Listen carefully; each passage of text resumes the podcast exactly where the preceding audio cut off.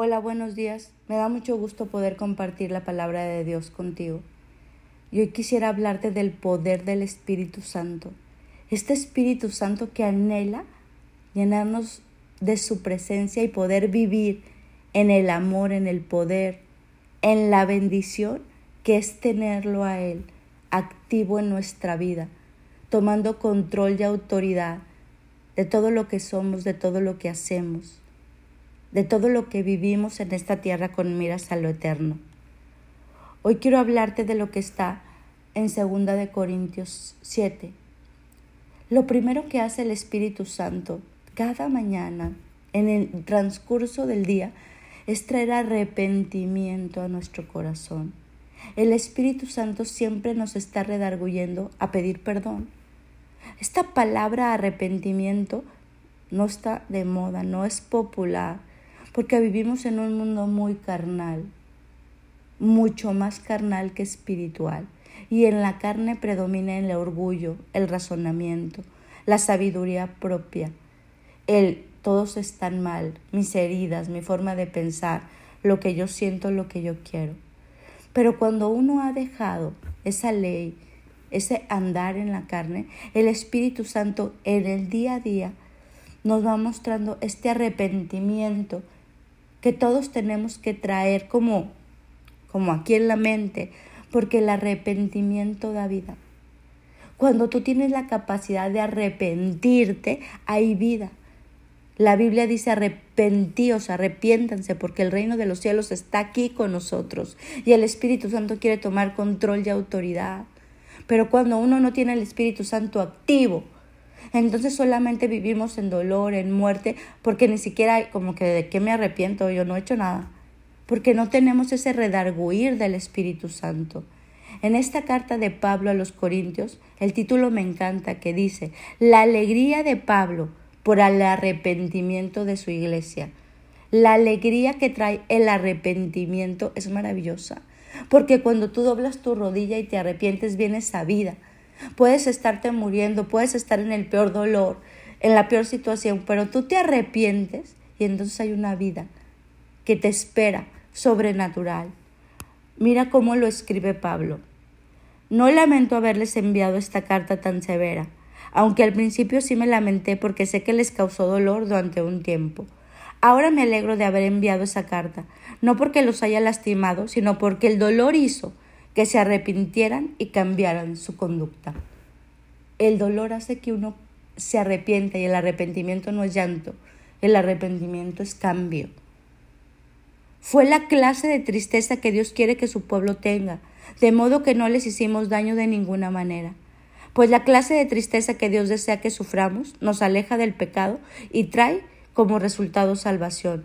No hay que lamentarse por esa clase de tristeza, pero la tristeza del mundo, la cual le falta arrepentimiento, resulta en muerte espiritual. La tristeza que viene del Espíritu resulta en vida, te aleja del pecado, te da salvación, no te causa daño, te causa gozo después de que llevas a cabo la restitución del daño.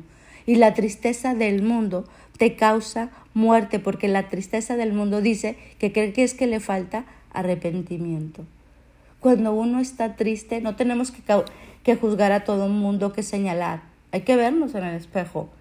Cuando uno está en muerte espiritual, dice que es por falta de arrepentimiento. Y cuando uno se tiene ese arrepentimiento genuino, viene a luz la vida. La falta de arrepentimiento mata el espíritu, pero el arrepentimiento genuino trae vida. Y aquí sigue.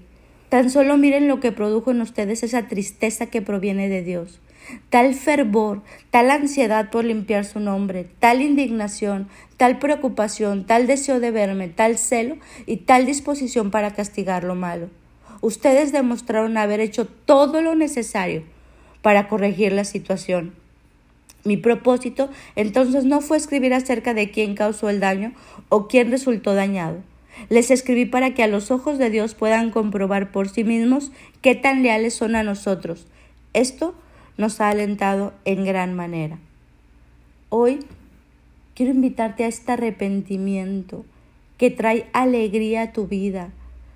Dice, este arrepentimiento que trae vida, este arrepentimiento que has, en donde tú haces todo lo necesario por corregir la situación para que el Espíritu Santo pueda morar en ti y podamos tener este ministerio, esta vida, este propósito de amor, de gozo, de paz, de paciencia. Porque mientras no haya arrepentimiento va a haber muerte, como dice esta carta de Pablo. La falta de arrepentimiento resulta en muerte espiritual. Solo somos hombres y mujeres carnales, pero el espíritu está muerto. Pero cuando hay un arrepentimiento, hacemos todo lo necesario para corregir la situación, no nos sordeamos, porque si nos sordeamos nos quedamos en muerte espiritual. Y entonces ese arrepentimiento genuino trae vida. Y dice esta palabra, no hay que lamentarse por esa clase de tristeza, pero la tristeza del mundo a la cual le falta arrepentimiento resulta en muerte espiritual. Miren cómo la tristeza de Dios provocó fervor, ansiedad por limpiar su nombre, indignación, preocupación, tal deseo de verme, dice Pablo, tal celo y tal disposición para castigar lo malo, para dejar eso. Ustedes demostraron haber hecho lo necesario para corregirla y hicieron lo necesario para comprobar que leales son a nosotros. Me encanta el Espíritu Santo. El Espíritu Santo nos redarguye y nos libra de la muerte, de verdad. Cuando tú te arrepientes, no sé si has leído la Biblia, pero hombres y mujeres que se arrepintieron y, Dios les añadió esta vida. El arrepentimiento te da vida aun si te ibas a morir literalmente. El arrepentimiento te, te, da salud. El arrepentimiento trae los cielos al área financiera. El arrepentimiento te da todo lo que tú no te imaginas que te lleva vida, pero necesitamos tener una vida de arrepentimiento. Y el arrepentimiento solo nos lo redarguye el Espíritu Santo. Cuando no hay espíritu no hay arrepentimiento. ¿Por qué? Porque pues solamente hay carne. Cuando hay solo la carne, entonces hay muerte espiritual. El ministerio del Espíritu Santo trae arrepentimiento, trae vida, trae tristeza para salvación que nos aleja del pecado. Hoy te invito a arrepentirte, a pedirle al Espíritu Santo de que tengo que arrepentirme. ¿Sabes cómo lo puedes checar? Checa en qué áreas hay muerte espiritual. Deja que el Dios te guíe. Deja que Dios te guíe para que no seamos muertos en espíritu, para que podamos tener vida espiritual, porque es mucho mejor y de mucho más gozo y alegría la vida espiritual que la vida carnal. La vida carnal trae muerte, la vida espiritual trae gozo en el Señor. Hoy te invito a que avivemos el espíritu que hay en nosotros, que Dios nos dejó, empezando con arrepentimiento. Y el arrepentimiento es día a día, porque ¿qué crees?